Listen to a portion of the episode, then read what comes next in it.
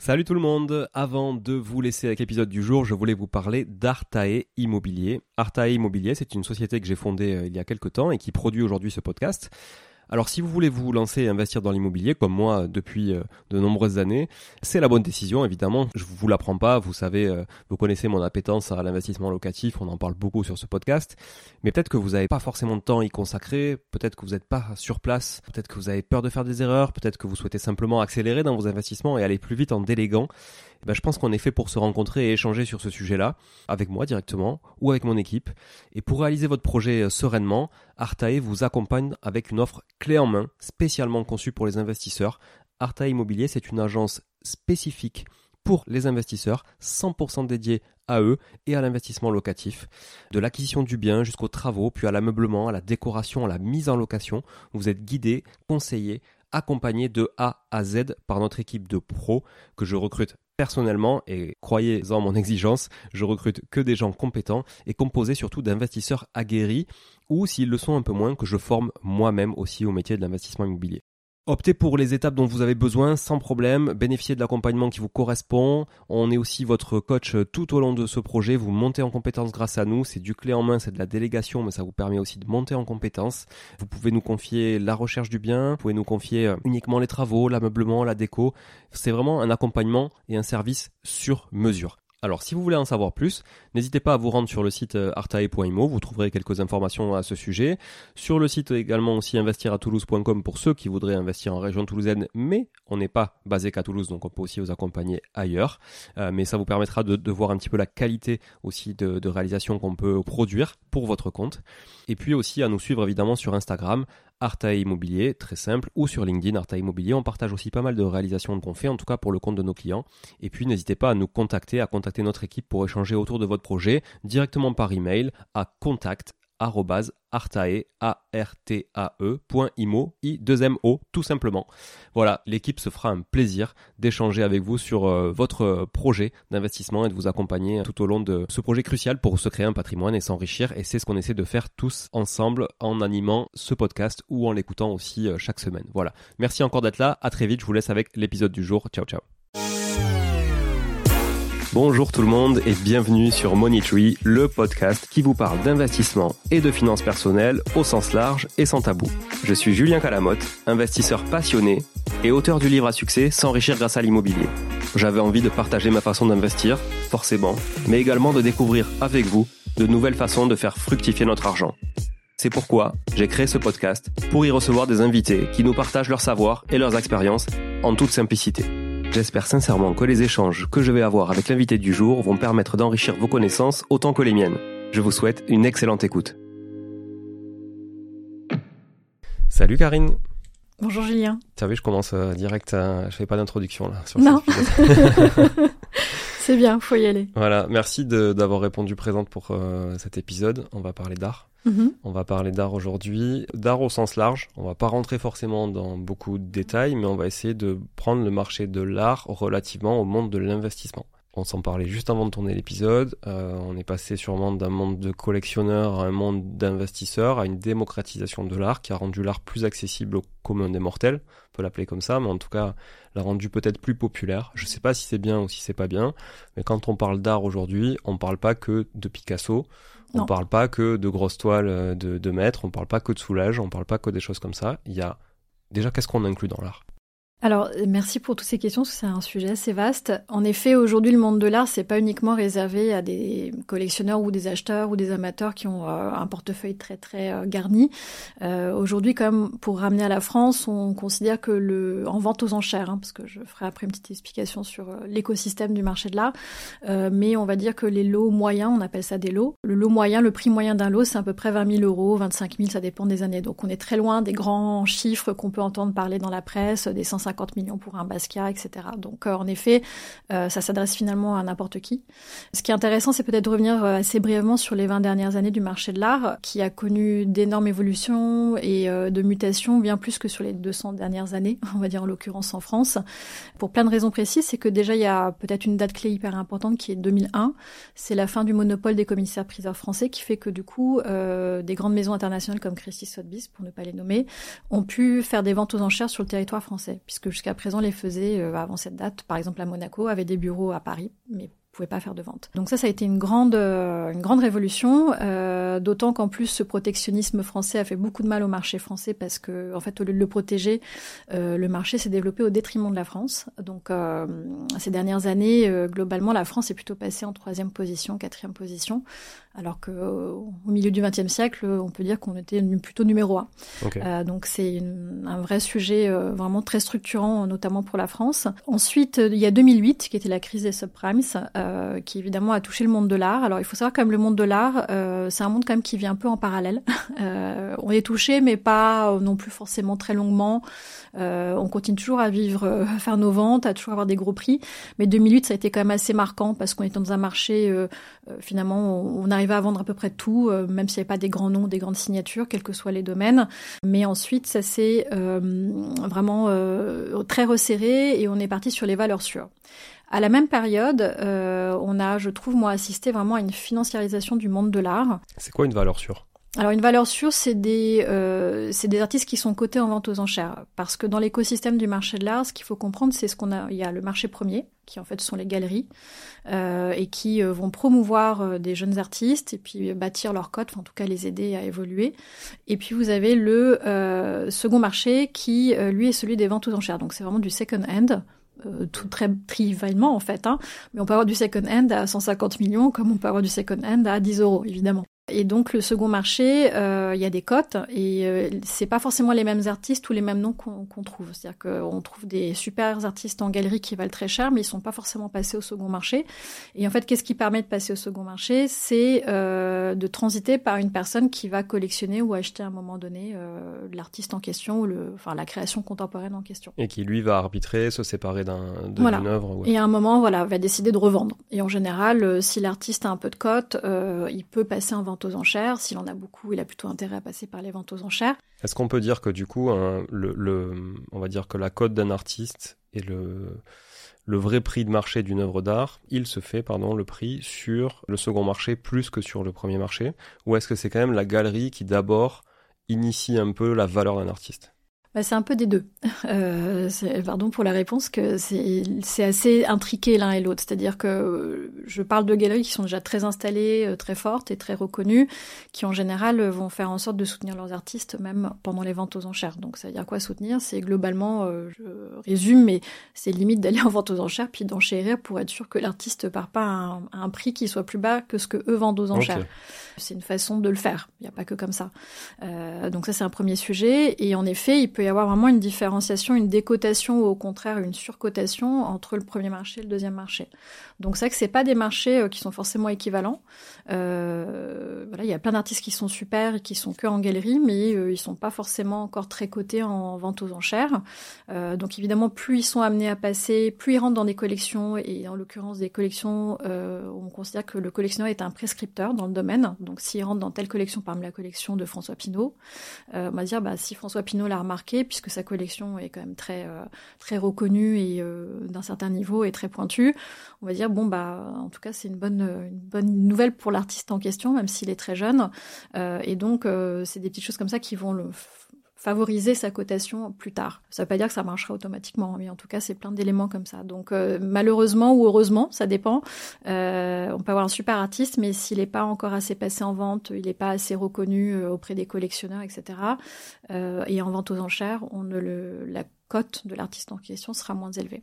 Okay. Et puis encore une fois, en vente aux enchères, ce qui est différent, c'est une estimation. Donc euh, on va estimer un artiste, euh, je sais pas, mettons un tableau, euh, en effet un tableau de Pierre Soulages, bon enfin lui il est mort, mais entre un million et deux millions, peut-être qu'en galerie, en marché, enfin directement en galerie auprès d'un marchand, parce qu'il y a des professionnels du milieu, ce qu'on appelle des marchands, eux ils vont peut-être le vendre directement à 2 millions 5. Oui parce qu'il n'y a pas que du neuf en galerie, il y a aussi du, ah, du, du tout. second oui, marché. Oui, et en effet il y a les galeries d'art, ouais, il y a du, voilà, il y a des galeries d'art contemporain, mais qui font aussi du second marché, c'est-à-dire qu'ils vont acheter des artistes qui sont du coup mort, mais qui ont déjà une très belle cote, qui sont forts et qui vont travailler sur des prix déjà très élevés, très installés.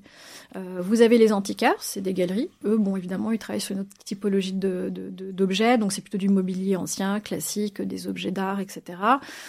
donc il y a tout un, univers d'antiquaires, galeristes et marchands, et qui se nourrit ou s'auto-nourrissent les uns les autres, s'autoportent avec le système des galeries d'une part, les ventes en direct d'un collectionneur en huis clos, c'est-à-dire vous voulez acheter mais pas passer en vente aux enchères, vous allez vous adresser à un marchand ou une galerie. Ou vous voulez acheter en vente aux enchères, bah là en revanche c'est l'offre, euh, l'offre et la demande. Donc si on a deux qui veulent absolument à tout prix in fine euh, le même lot, bah forcément le prix va monter. Et ça vaudra ce prix-là à ce moment-là.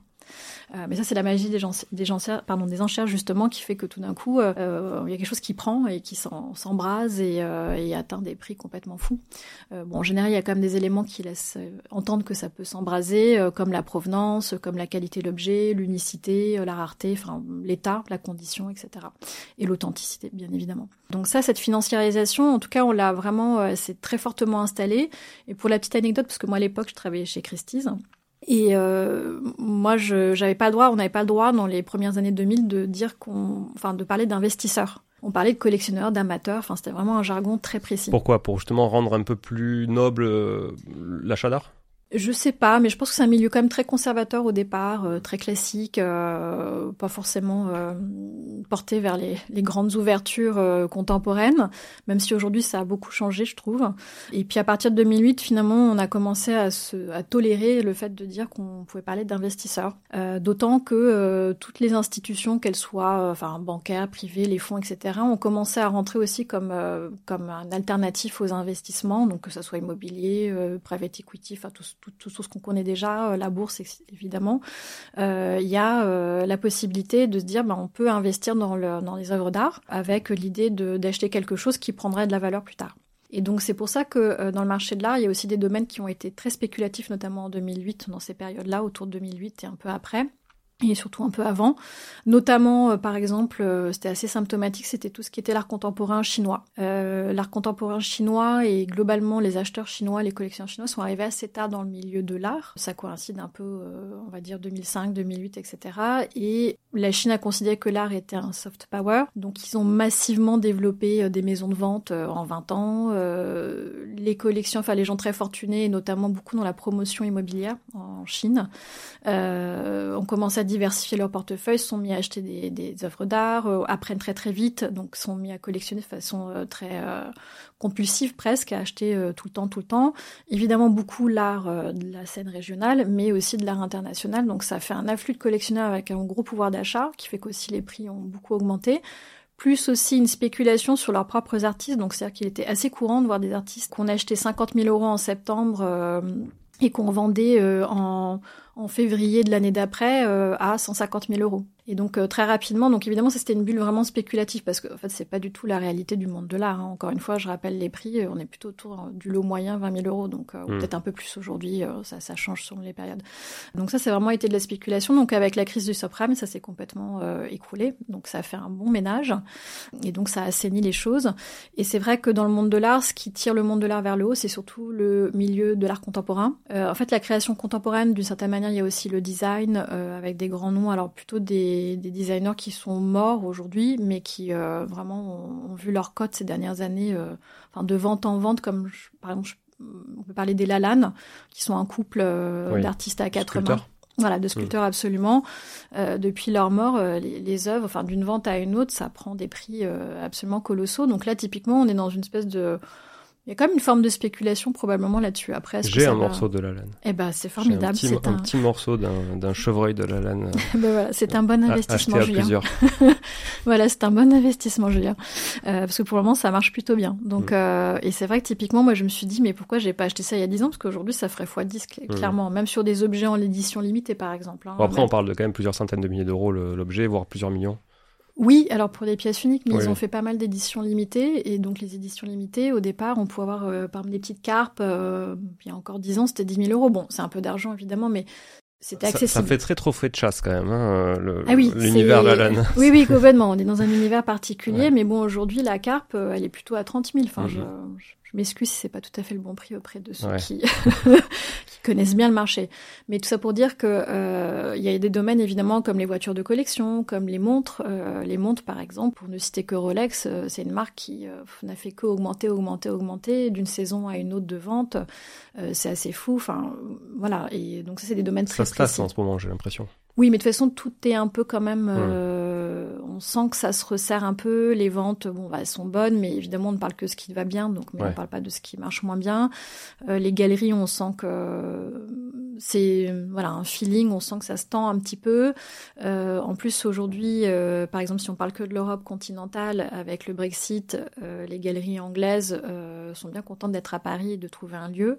Donc, comme c'est souvent à Londres, le marché est plus important, le marché de l'art est plus, plus fort à Londres et aujourd'hui à New York qu'à Paris, quand même toujours. Mm.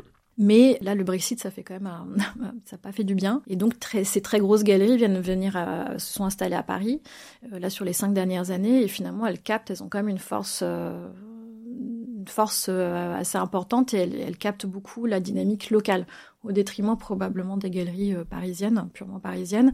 Donc, ça se sent un peu. En parallèle de ça, il y a un rendez-vous très important du marché de l'art que, sont les foires, les foires d'art contemporain en l'occurrence. Paris, pendant très longtemps, euh, avait sa foire qui était la FIAC, et puis il y a deux ans, a perdu, euh, après Ouais. 50-60 ans de- d'hégémonie, a perdu sa place. Et c'est euh, une grande marque qui s'appelle Art Basel, qui a une foire à était à Miami. Bâle, donc à, à Voilà. Ouais. exactement, à Bâle, puis il y a Miami, Hong Kong, etc. Puis aujourd'hui, ben, ils ont euh, proposé euh, le rendez-vous parisien, et là, c'était la deuxième édition. Donc évidemment, c'est beaucoup plus international. Ça, c'est, je trouve, extrêmement ressenti euh, cette année au rendez-vous de cette année. Est-ce que c'est bien pour un investisseur qui investirait dans l'art? Oui, parce que pour la place de Paris, en tout cas, finalement, c'est plutôt une très bonne nouvelle, parce que ça permet de tirer Paris encore plus vers le haut, parce que quand même on est plutôt à un très très bon niveau aujourd'hui. On a des super galeries aussi quand même parisiennes qui sont assez dynamiques, plus maintenant les galeries internationales qui viennent s'installer.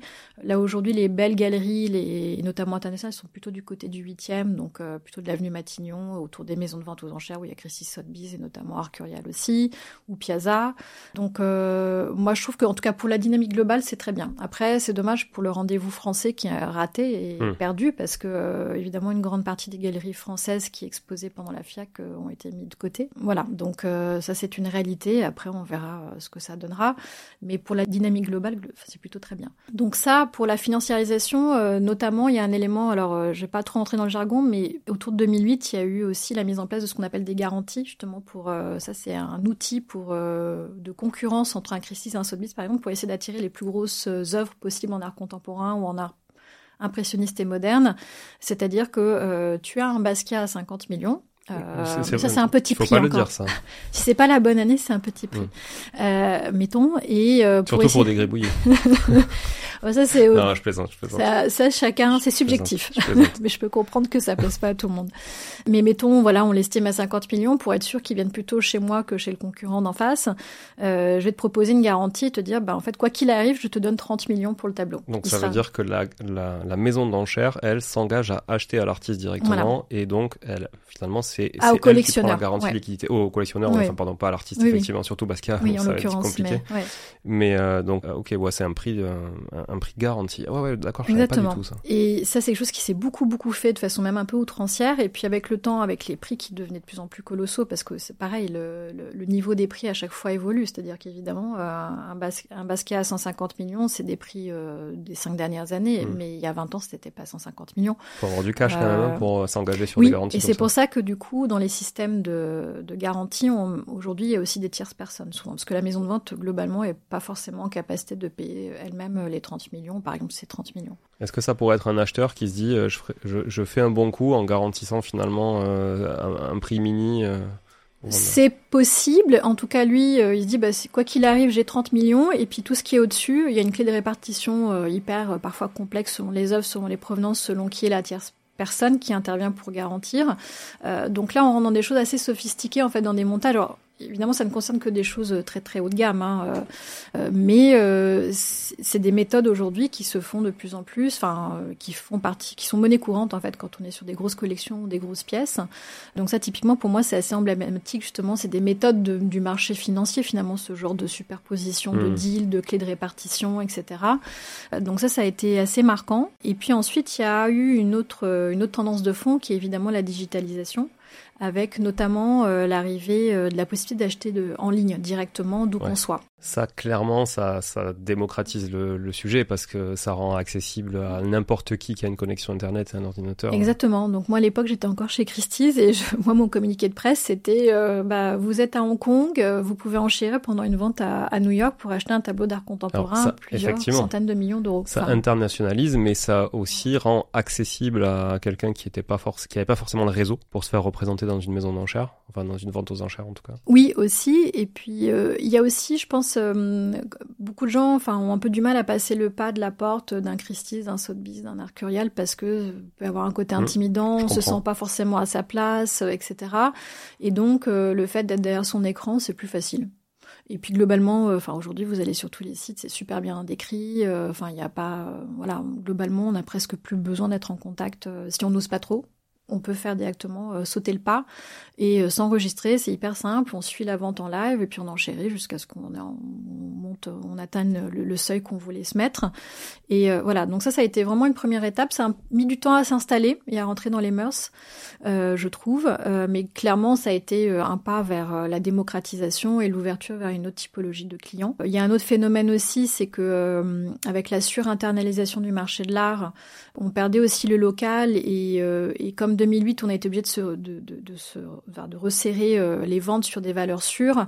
Tout ce qui était intermédiaire ou toutes les personnes qui voulaient, qui étaient intermédiaires dans leur capacité d'achat, n'avaient euh, pas forcément euh, l'opportunité d'acheter en fait dans les maisons de vente aux enchères. Donc à un moment, au bout d'une dizaine d'années, on s'est dit il faut peut-être réouvrir et repartir sur des, des ventes un peu plus accessibles avec des prix moins élevés. Enfin, on a de tout pour très haut de gamme, mais faire des choses un peu plus accessibles. Et par ailleurs, il y a aussi dans les domaines, les catégories de vente euh, qu'il faut avoir en tête, c'est-à-dire qu'il y avait beaucoup de catégories de vente qui étaient un peu en perte de vitesse. Donc, euh, je parle du mobilier 18e parce que ça paraît le plus, je pense peut-être le plus parlant pour tout le monde, euh, mais pas que. Il y a d'autres domaines et en fait, on était en manque un peu, je pense. Enfin, moi, je trouve de, nouvelles typologies de vente, de nouveaux objets. Et c'est comme ça que finalement, petit à petit, de façon assez euh, euh, pas du tout structurée, à mon avis, pas du tout volontaire, juste des initiatives un peu euh, éparses comme ça, avec l'arrivée de catégories comme ce que j'appelle le street art, etc., ou l'art urbain, ou le pop art urbain. Enfin après, bon, voilà, il y a plein de noms de façons de le, présenter, qui est un peu particulier parce que là, ça met en vente des artistes qui sont encore vivants et parfois qui n'ont pas de guéri puisque c'est le propre départ du. Et qui sont souvent quand même connus très localement aussi. Et donc, euh, par exemple, Arcurial a été, euh, pour la France, hein, j'entends, un des tout premiers à faire des ventes comme ça. Donc, c'était des tout petits prix euh, où les gens regardaient ça un peu comme ça, en disant, mais c'est quoi ces verlulus en, en, en vendant des artistes de street art, c'est pas de l'art. Enfin bon, on a eu droit à tout. Mais est-ce qu'on peut considérer que ça reste un investissement dans l'art d'investir dans ce type d'art très contemporain pour le coup, le street art? Ah complètement. Alors typiquement, ça c'est un domaine comme il est exponentiel et qu'on parle Enfin, on est parti très très bas, donc euh, j'ai envie de dire, il y a que des chances que ça augmente. donc de fait, si on a acheté il y a 10-15 ans des artistes, euh, c'est sûr qu'on a pris déjà beaucoup de valeur. Euh, mais c'est un domaine qui a la cote. C'est vrai qu'aujourd'hui, dans la façon de consommer notre monde, le domaine du luxe, tout s'est beaucoup urbanisé. Enfin, c'est vrai qu'on parle de mode un peu plus urbaine. et en fait, c'est le lifestyle globalement qui est plus urbain. Tu prends effectivement, on en parlera dans un autre épisode mm. avec une amie à toi qui, qui s'appelle mm. Penelope, mais effectivement, tu prends les, vêtements de, de luxe. Mm. Mm. C'est clair qu'aujourd'hui, euh, la clientèle qui pousse euh, mm. une boutique Vuitton, par exemple, c'est plus du tout la même. Une boutique Gucci, c'est pire même, je crois. C'est plus du tout la même. Mm, complètement. On est on est sur une autre typologie euh, donc de typologie de vente, donc une autre typologie de clientèle qui consomme différemment. Et je trouve qu'aujourd'hui, on est vraiment dans la consommation de l'art au sens très très large, enfin des arts hein, et puis des objets d'art et de luxe. Donc et c'est vrai que maintenant, on trouve des ventes de, de soit de baskets par exemple ça c'est euh, mm. ça marche très très bien. Enfin, ça fait quelques années que ça commence à être très bien installé. Euh, si on est face à une édition unique de la première paire de, je sais pas, de Jordan euh, qu'il a porté le, mm. numéro un de la première série, enfin quand il a signé le contrat, etc. avec Nike, bah, je crois qu'elle est partie à 500 000 euros ou 500 000 dollars, enfin un prix ou même plus, je crois, même peut-être un million. Je je connais pas bien mes chiffres. T'as intérêt de regarder où tu marches avec ça. Exactement. Mais en général, les gens ne les portent pas, ils les mettent dans une boîte et n'y touchent plus. Euh, donc, euh, ça fait partie aujourd'hui de ce qu'on appelle des collectibles. Euh, donc c'est des objets de collection, que ça soit euh, en effet des baskets, que ça soit des objets de luxe, de prêt-à-porter de luxe. On voit très bien avec Pharrell par exemple. Pharrell, euh, en plus d'être euh, le DA de Louis Vuitton Homme, il a créé une plateforme qui s'appelle Jupiter, qui est une plateforme de vente. Et donc il met toutes, enfin ses collections privées et puis tous ses copains, euh, Nigo, enfin bref, toute la clique, euh, et chacun met ses objets. Donc c'est des t-shirts dédicacés, ça peut être des paires de baskets, des sacs, etc. Et on a vraiment de tout. Et là, on est dans un univers très urbain. Et ça, c'est euh, un phénomène très fort. Pas que de mode, je pense que c'est vraiment un phénomène de fond. Mais là, est-ce qu'on revient pas, Karine, dans un sujet de collectionneur plus que d'investisseur? Alors, pour celui-ci, je pense qu'on est pas mal sur des collectionneurs parce que évidemment, il y a peu de marques de luxe qui euh, ont la possibilité d'être vendus en vente aux enchères. Donc euh, il y en a pas beaucoup. Il y a Hermès pour les marques de luxe. Euh, il y a évidemment un peu Chanel. Hermès c'est vraiment le haut du pavé, mais Pénélope évidemment parlera mieux que moi. Mm. par exemple pour les sacs, pour les vêtements, c'est. Mais pour le coup, ça a été, je trouve que c'est assez préservé. Hermès, tu vois. oui. La clientèle est, c'est sûr, elle s'est démocratisée, mais ça n'a rien à voir avec d'autres marques qui sont moins haut de gamme même si ça reste des marques de luxe mm. et qui pour le coup sont très plus que démocratisées, popularisées. Quoi. Oui, complètement. Hermès c'est encore à part. En effet, moi je trouve, euh, mais euh, parce que ça reste quelque chose. Euh, en fait, les gens trouvent plus facilement un Hermès à acheter en vente aux enchères qu'en boutique bah en vrai. Donc c'est encore un peu. Il y a une vraie culture de la clientèle historique en fait. Exactement. mais pour les autres marques, oui, complètement. On n'est pas du tout dans le même domaine et, donc ça aujourd'hui c'est des ventes qui fonctionnent plutôt très bien. Alors après c'est limité sur une typologie de marque, hein, c'est pas toutes les marques, mais ça c'est des catégories nouvelles qui fonctionne bien. Euh, je pense qu'il y a en effet un côté plus collectionneur qu'investisseur. Néanmoins, pour les baskets, euh, si quelqu'un trouve, euh, je sais pas, un modèle très rare de Virgil Abloh slash, je sais pas quelle collaboration il aurait fait parce qu'il y en a tellement, mais qui est particulièrement rare, bah, on peut dire qu'en tout cas, on fait aussi un bon investissement. Parce qu'a priori, on perdra pas d'argent, en tout cas, sur les années à venir. Euh, et donc, ça, c'est des nouveaux domaines. Mais tu vois, la différence de mm. l'art au sens propre, c'est-à-dire vraiment mm. euh, l'œuvre d'art, le tableau, au sens par exemple, au sens mm. beaux-arts, tu ne peux pas trop en profiter, quoi. Parce qu'une basket, c'est quand même. Tu te balles pas dans ton tableau avec une pancarte, tu vois, un tableau devant, un tableau derrière. Tu fais pas l'homme sandwich avec des tableaux dans la rue. Tu le mets, tu l'accroches et c'est comme ça qu'on peut jouer d'une œuvre d'art. Les baskets, euh, a priori, c'est fait pour mettre sur ses pieds, tu vois, pour marcher avec. Mais du coup, quand tu le collectionnes ou que tu investis là-dedans, tu peux plus faire ça. Donc je trouve que tu as quand même une perte de jouissance, tu vois, qui est un peu différente mm. d'une œuvre d'art. Bah, clairement, là, on est sur un objet de collection, donc ceux qui dépensent autant d'argent pour une paire de baskets, c'est pas pour la porter, elle va être mise sous plastique ou sous boîte, et puis en général, d'ailleurs, ça devient un élément de décoration. Donc pour ceux qui ont des collections, on va dire, euh, d'art urbain au sens très large, ça va inclure euh, des tableaux d'artistes euh, qui ont, enfin, qui ont les codes du street art, des objets, des baskets, un sac à main en édition limitée signé, qui en plus a été signé par Pharrell et Kanye West, par exemple. ça peut être une façon de, de faire. Et du coup, ça devient tout d'un coup un il y a des murs entiers avec euh, que ces décorations-là ou des objets très précis euh, qui sont liés à des codes et des usages de ce milieu-là. Détournés de l'usage principal du Exactement. Produit on en fait un objet de décoration en fait. Mm. Et, euh, et, donc c'est en ça que du coup on le sort de la, de finalement de la rue. On va pas porter ces baskets-là, clairement pas. Et on va les utiliser comme vraiment des objets de décoration. Et vaut mieux parce que de toute façon, quand même les baskets en, soi, faut pas oublier que c'est, enfin faut pas oublier quelle est la matière première et ça dure pas 107 ans. Hein. Donc j'ai moi-même quelques baskets qui ont 50 ans aujourd'hui. Enfin, le... Pourtant, je les ai jamais portées. 50 ans?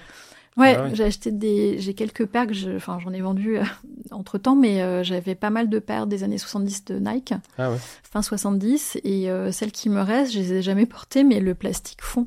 Ah oui. Donc, euh, vaut mieux bien, euh, bien les conserver, donc sous plastique, etc. Enfin, faire en sorte de bien euh, les préserver. Dans une cave à vin ou un truc comme ça, tu peux les... Ouf, autant que c'est hermétique, après, euh, voilà. Mais c'est vrai que c'est des nouveaux domaines qui n'existaient pas avant, et globalement, tout ce qui est le luxe. Et même dans les bijoux, dans la haute joaillerie qu'on avait traditionnellement l'habitude de vendre en vente aux enchères, on va vers des marques plus contemporaines, qui sont pas nécessairement des grandes marques, mais qui aujourd'hui ont quand même une cote dans le marché second. Donc il y a plein de choses qui ont évolué vers les cotes d'aujourd'hui. Enfin, en, fait, euh, c'est un milieu qui a réussi à évoluer. C'était pas évident, parce que encore une fois, je trouve que c'est un milieu qui a été qui est très conservateur à la base et très classique, euh, mais a réussi là, je trouve, sur les dix dernières années, vraiment à se challenger, notamment avec la digitalisation, mais la technologie que ça a apporté derrière pour élargir. ensuite, il y a aussi l'internationalisation, la et moi je pense qu'on est en train de tomber dans une période où on est plutôt dans la standardisation. Donc tout le monde a des codes communs, que ce soit le collectionneur sud-africain ou l'artiste sud-africain à le parisien, la parisienne et puis quelqu'un à New York ou je ne sais où.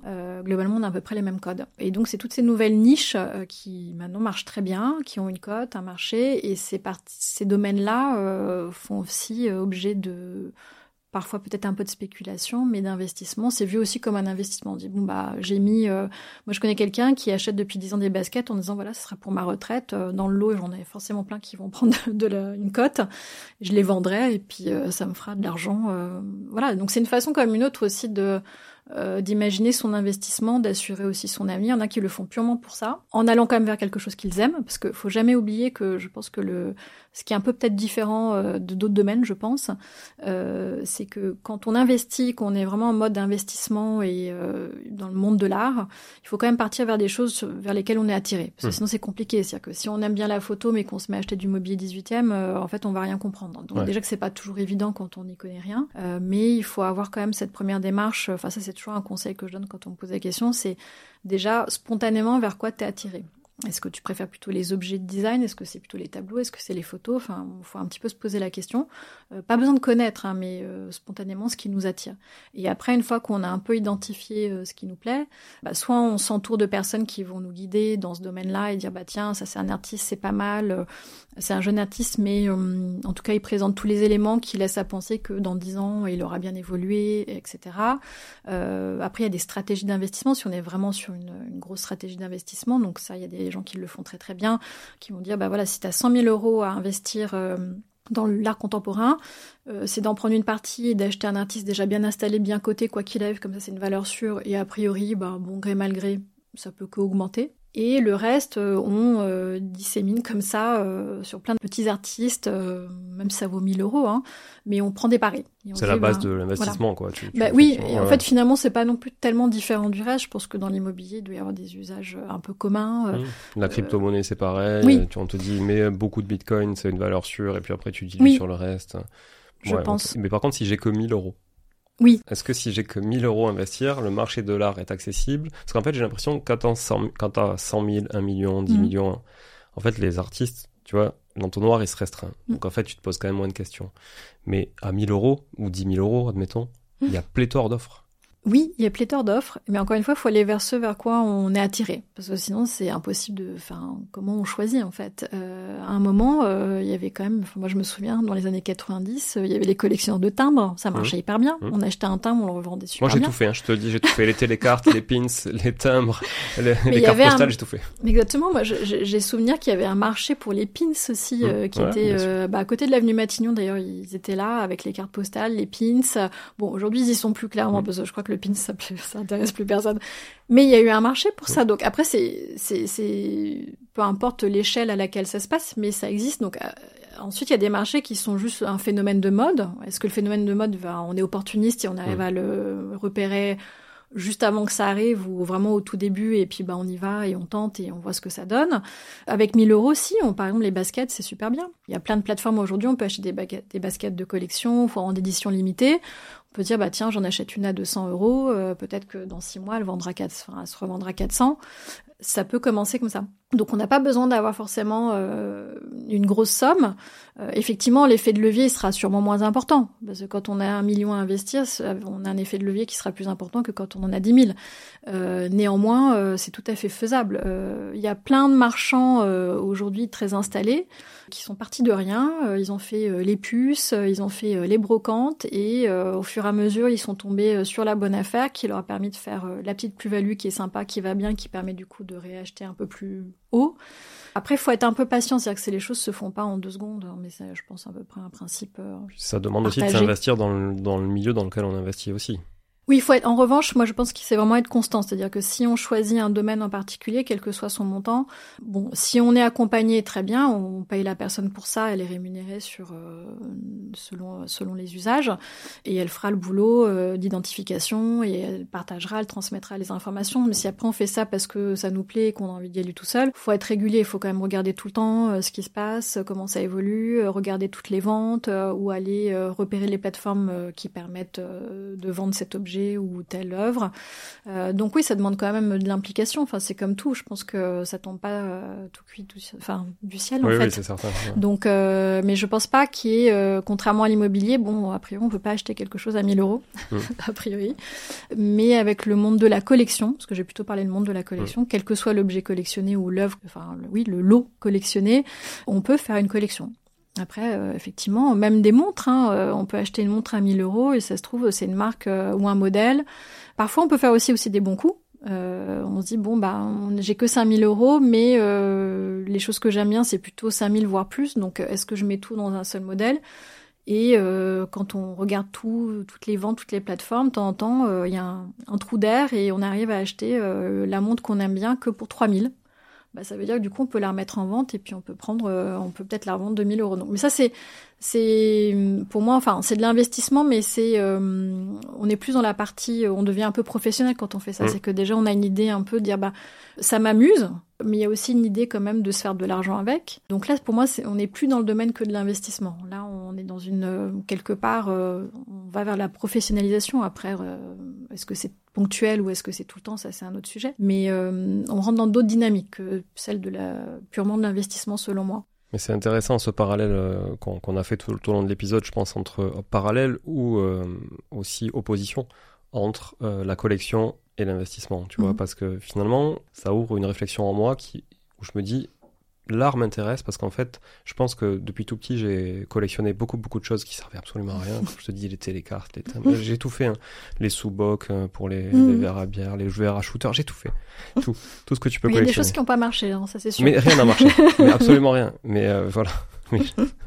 Bref, euh, si, enfin, si, j'allais dire si ma femme écoute, mais euh, voilà, enfin, elle va écouter l'épisode, c'est sûr. mais tu vois, elle va dire, mais oui, mais c'est catastrophique. Mais du coup, c'est pour ça aussi, je pense que le milieu de l'art m'intéresse, parce que mm. je suis mm. beaucoup collectionneur dans l'âme, et je pense que tu peux pas investir dans l'art. Enfin, j'ai pas l'impression hein, de ce qu'on s'est dit. Mm. Tu peux pas investir dans l'art si t'as pas une âme de collectionneur et si t'apprécies pas ce que t'achètes. C'est quand même différent, je trouve, de l'investissement financier purement où tu vas acheter des chiffres, tu vas acheter une dynamique d'une société, tu vas acheter euh, des, des, indicateurs économiques, tu vois. Complètement. Là, il me semble que l'art, c'est quand même assez, euh, assez différent et il y a besoin d'avoir cet affect. Dans l'immobilier, tu l'as aussi, tu peux l'avoir mm. aussi. Mais c'est pas tous les types d'investisseurs. Tu peux trouver ton compte en immobilier pour mm-hmm. faire le parallèle, comme tu disais mm-hmm. tout à l'heure, euh, sans être intéressé par le type de bien. Tu peux ne pas toi vouloir vivre dans une barre dégueulasse mm. des années 60 et quand même faire des colocs à l'intérieur tu vois. Mais c'est pas euh, incompatible. Moi, c'est pas mon kiff, mais il y en a plein mm. qui le font. Mm. Par contre, euh, avoir un tableau qui te plaît pas en plein milieu de ton salon, le voir tous les jours, ça, ça marche pas. Tu vois. Moi, j'avoue que euh, ça fait 20 ans que je travaille dans le milieu, qu'on fasse ça de façon informelle, formelle, très structurée, très professionnalisante.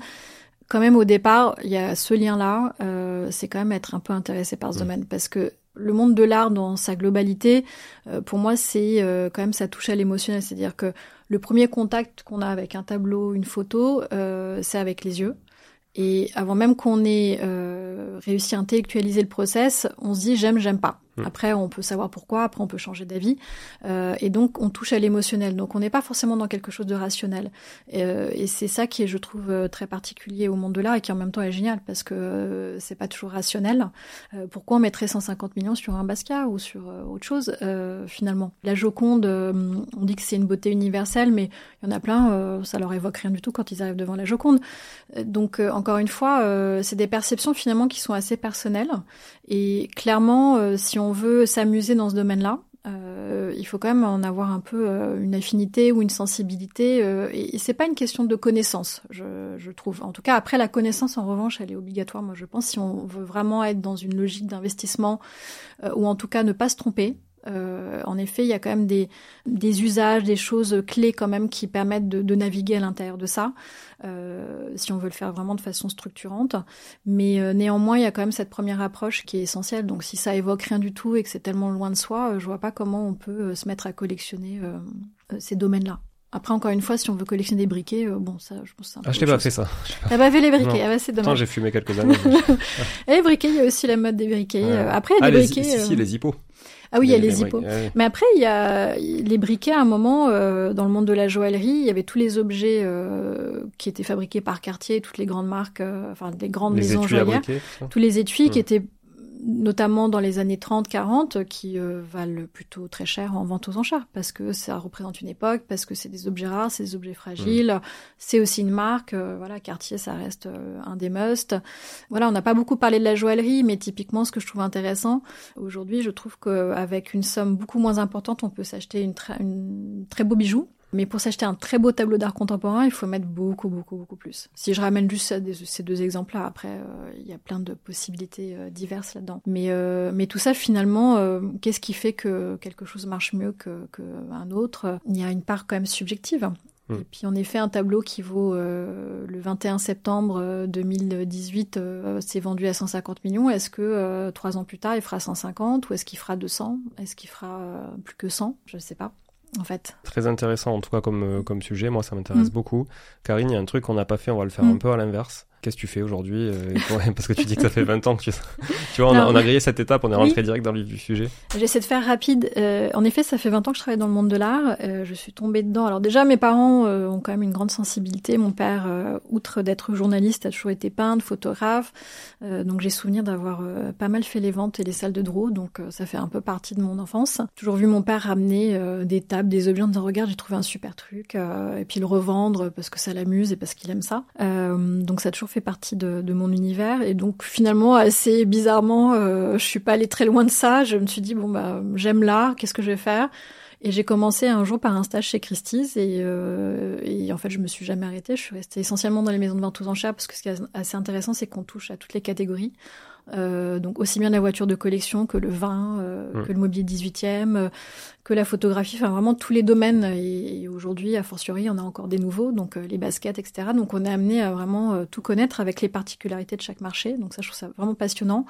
Et donc j'ai fait pratiquement dix ans chez Christie's. j'ai fait un petit séjour au musée Picasso. je suis repartie dans les ventes aux enchères avec le groupe Arcurial pendant sept ans. Et là, ces dernières années, je suis à mon compte. Je fais beaucoup de conseils, notamment conseils en développement de marque et aussi, je mets ma casquette euh, spécialiste du marché de l'art pour des marques euh, ou des industries qui sont pas, euh, on va dire, mon cœur de métier, c'est-à-dire le monde de l'art, mais qui ont besoin de, comme l'art aujourd'hui, la création est partout et que tout le monde l'utilise soit pour des coups purement marketing, soit vraiment parce qu'il y a une ADN autour de ça, de, des valeurs que porte aussi la création artistique.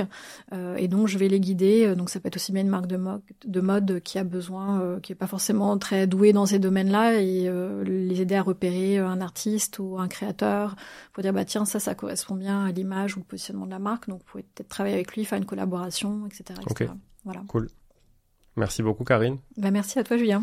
Euh, merci à tous d'avoir écouté cet épisode. Partagez-le. Euh, l'art c'est un monde obscur pour beaucoup. Donc euh, je pense qu'on a démocratisé quand même un petit peu le sujet. On aurait pu en parler des heures parce qu'il y a plein plein de sujets et tu viens de le dire d'ailleurs dans mm. ta conclusion, euh, enfin ta présentation qui sert mm. de conclusion.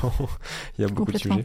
Donc euh, voilà, on va refaire des épisodes plus spécifiques sur des niches grâce à Karine aussi qui va me mettre en relation avec pas mal de spécialistes du sujet. Donc voilà, partagez cet épisode autour de vous en tout cas. Continuez à nous écouter, vous êtes de plus en plus nombreux. On vous remercie beaucoup et je vous dis à la prochaine. Ciao ciao. Bon, si vous êtes là, c'est que vous avez écouté jusqu'au bout et a priori, l'épisode vous a plu. Si c'est bien le cas, n'hésitez pas à le partager autour de vous. Notez ce podcast sur Apple Podcast et Spotify en laissant un commentaire 5 étoiles. Je ne vous le répéterai jamais assez, mais c'est grâce à vous que ce podcast vit aujourd'hui et peut continuer de vivre en vous proposant un contenu toujours plus qualitatif. Merci encore. Je vous retrouve très vite sur un nouvel épisode de Money Tree. En attendant, je vous souhaite la meilleure des réussites dans vos projets et un bon enrichissement. À très bientôt.